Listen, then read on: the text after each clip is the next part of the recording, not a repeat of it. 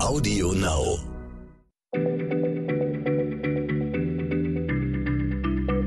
Schneller Schlau, der kurze Wissenspodcast von PM.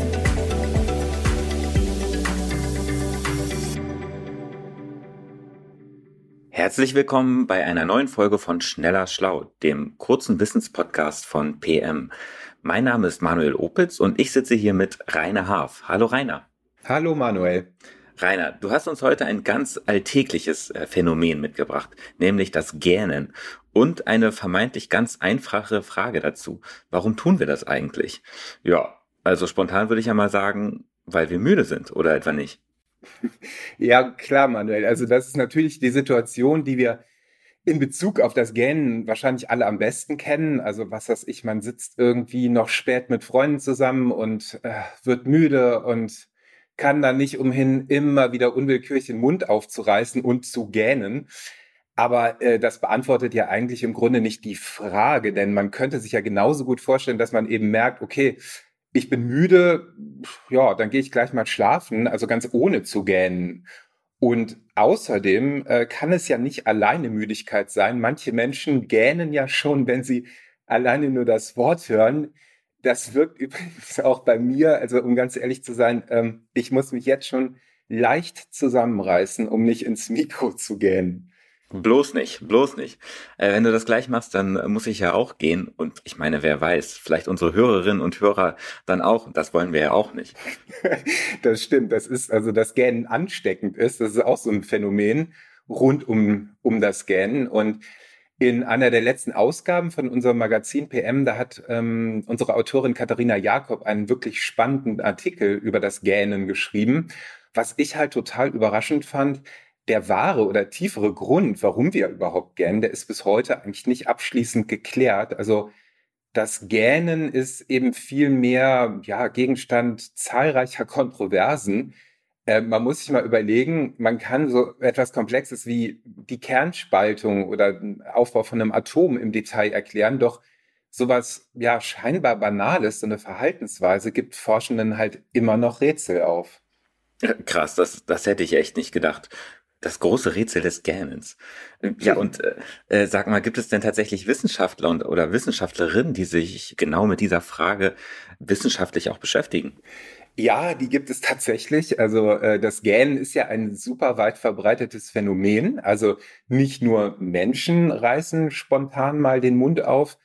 Wir kennen das vielleicht, also zumindest Haustierbesitzerinnen und Besitzer kennen das von Katzen und Hunden, aber auch so Seelöwen, Kaninchen, einige Vögel, zum Beispiel Emus, diese Laufvögel, die gähnen und selbst manche Amphibien und Reptilien sind dabei schon erwischt worden. Und insgesamt konnten inzwischen Zoologinnen und Zoologen so rund 100 Tierarten dabei beobachten, wie sie gegähnt haben. Wow. Also gut, bei, bei Hunden, da habe ich das auch schon gesehen, aber dass, dass auch Vögel äh, wie Emus gehen, na gut, also Emus sieht man jetzt hier auch nicht so häufig, aber andere Vögel ja schon. Hätte ich auf jeden Fall nicht gedacht. Nee, genau. Auch Schildkröten gähnen übrigens. Ähm, naja, es mag ein bisschen kurios anmuten, aber das Mensch und Tier gähnen ist nicht nur Forschungsgegenstand der Verhaltensbiologie. Ähm, es gibt auch viele andere Fachleute, die das Rätsel rund ums Gähnen umtreibt. Und deswegen hat sich fast so was wie eine eigene Forschungsdisziplin entwickelt, die sogenannte Chasmologie von Chasma aus dem Altgriechischen für offener Mund. Und 2010, da gab es tatsächlich einmal einen GAN-Kongress in Paris. Das war der erste, bislang aber auch der einzige. ja, es, ähm, okay, kein Kommentar dazu, warum es der einzige war. Ähm, aber was, äh, was haben denn diese Chasmologinnen und die Chasmologen so herausgefunden? Also erstmal vielleicht Punkte, in denen Sie sich einig sind. Das sind, die sind eher deskriptiver Natur. Also ein wesentliches Merkmal des Gähnens besteht darin, dass die erste Phase, das Öffnen des Mundes, also bis zur maximalen Ausdehnung, das dauert deutlich länger als die zweite Phase, in der der Mund sich wieder schließt. Und dann tritt Gähnen, daran sind die Chasmologinnen sich auch einig, in zwei Varianten auf. Einmal als spontanes Gähnen, also dass Mensch und Tier eben auch zeigen, wenn sie ganz alleine sind und dann eben das ansteckende Gen, das ein Gegenüber auslöst, selbst wenn man gar nicht müde ist. Das hatten wir ja eben schon. Ja, allerdings. Ja, ich gehöre ja auch zu jenen, die sich da äh, gar nicht erwehren können, wenn das ein Gegenüber macht. Ja, genau. Und äh, aber da beginnen eben auch schon die Kontroversen. Also einige Chasmologen, die meinen, Gähnen habe keine körperliche Aufgabe, sondern ist ein rein kommunikativer Akt. Und die These ist, dass sich ähm, schon bei, also bei sozialen Lebewesen wie dem Menschen schon zu Urzeiten das Gen entwickelt hat, um sich gemeinsam aufs Schlafengehen vorzubereiten. Und das könnte eben auch diese ansteckende Wirkung erklären, die das Mundöffnen auf andere ausübt. Naja, ähm, es ist halt auch so, dass eine These, die war mal ziemlich gängig zu körperlichen Ursachen des Gens, die musste ad acta gelegt werden. Man glaubte lange, dass Sauerstoffmangel ein Grund sein könnte für das Gen, ob nur allein oder gemeinsam, aber das ist wohl Fehlanzeige. Also ähm, da gab es in den 80er Jahren eine Studie, da atmeten Versuchspersonen eine sauerstoffarme Gasmischung ein und daraufhin steigerten die Teilnehmenden zwar ihre Atemfrequenz, einfach um mehr Sauerstoff zu inhalieren, aber die mussten halt überhaupt nicht häufiger gähnen.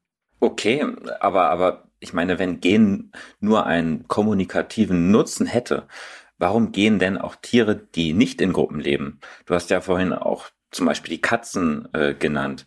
Die sind ja, ja, wenn man denkt, ja, doch eher einzelgängerisch unterwegs, oder?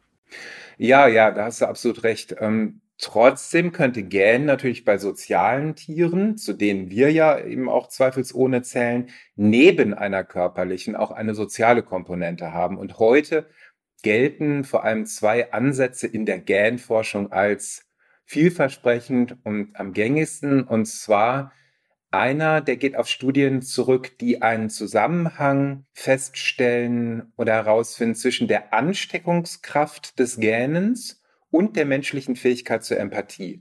Und da kommt heraus, je vertrauter Personen miteinander sind, desto ansteckender wirkt das Gähnen offenbar. Also Geschlecht, Alter oder Herkunft spielen dagegen kaum eine Rolle, aber am stärksten reagieren Verwandte aufeinander. Also wenn da jemand gähnt, dann kennt ein anderer mit hoher Wahrscheinlichkeit auch, gefolgt von Freunden, dann Bekannte und zuletzt Fremden. Und andere Untersuchungen, äh, die untermauern die Empathiethese, so heißt sie, denn ansteckendes Gähnen tritt erst bei vier bis fünfjährigen Kindern auf, also in einem Alter, in dem sie lernen, zunehmend die Gefühle anderer zu erkennen. Und ähm, außerdem ist es so, dass Menschen mit verminderter Empathie wohl weit seltener sich ja, dazu verleiten lassen, mit anderen mitzugähnen. Also diese Erklärung, die gefällt mir auf jeden Fall sehr, sehr gut. Das heißt ja, wenn ich gähne und jemand anderes dann äh, mitgehend, dann kann ich davon ausgehen, dass der oder diejenige möglicherweise besonders ähm, empathisch ist. Richtig. Das ist eine schöne Erklärung. Ja. Wie schaut es denn da so bei den sozialen Tieren aus? Äh, ja, da äh, die tun es uns eigentlich gleich. Also Hunde, äh, Wellensittiche, Hausschweine, die können ebenfalls nicht widerstehen, wenn sie Artgenossen sehen, die gähnen. Und ähm, ja, 2020 gab es eine Studie, die eben auch den Effekt bei afrikanischen Elefanten beobachtet hat. Also sie sind ja auch hochsozial. Acht von zehn Elefanten ließen sich von anderen Elefanten animieren und drei reagierten sogar auf das Gähnen der menschlichen Pfleger. Okay, also sogar von Mensch zu Tier. ja, und ähm, das war sozusagen der erste Erklärungsansatz. Was ist denn die zweite verheißungsvolle Theorie? Genau, also die hat mit dem Hirnvolumen zusammen. Ähm, da geht man davon aus, dass es ein, ähm, eine Verbindung gibt. Und zwar wird gemutmaßt, dass äh, Gähnen eigentlich etwas, ein, ein Kühlungsmechanismus für das Oberstübchen, fürs Gehirn ist und zwar ähm, das Aufreißen und das Inhalieren kühlender Luft, kühlerer Luft. Das könnte dabei helfen, erhitztes Blut vom Schädel wegzutransportieren. Und je größer das Hirnvolumen und je größer die Anzahl der Nervenzellen, desto mehr Kühlbedarf hat das Gehirn und desto länger müsste folglich das Gähnen dauern. So ist zumindest die Überlegung. Das könnte zum Beispiel auch erklären, warum wir bei Müdigkeit mehr gähnen, denn vielleicht versuchen wir damit unser Gehirn zu aktivieren. Mhm.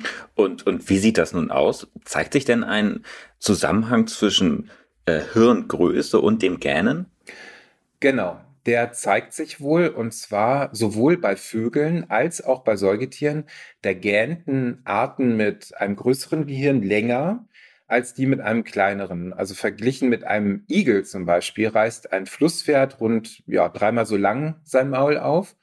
Und das Fazit der Studie, die wurde jüngst publiziert, 2021, ähm, heißt eigentlich, dass Gähnen eine Anpassungsleistung ist mit einer wichtigen neurophysiologischen Funktion. Also ähm, das Gähnen muss eben nach dieser These schon sehr, sehr früh in der Evolution entstanden sein.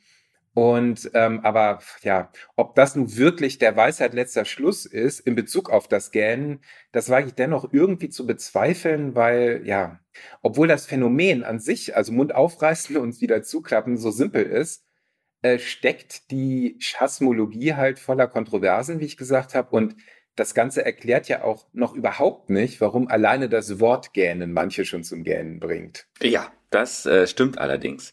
Nun ja, ich danke dir auf jeden Fall, lieber Rainer, äh, für diesen Exkurs in eine doch recht skurrile Forschungsdisziplin, muss man sagen. Ich werde demnächst aber wohl häufiger mal an unser Gespräch heute äh, zurückdenken und daran, dass ich beim Gehen möglicherweise einfach nur mein Gehirn abkühlen möchte. Und ich finde, das klingt auch so schön intellektuell. ähm, ja, ich hoffe jedenfalls, dass ihr, liebe Hörerinnen und Hörer, die Folge genauso spannend fandet wie ich und nicht etwa zum Gehen langweilig. Bis zum nächsten Mal sage ich Tschüss. Tschüss. Schneller Schlau, der kurze Wissenspodcast von PM.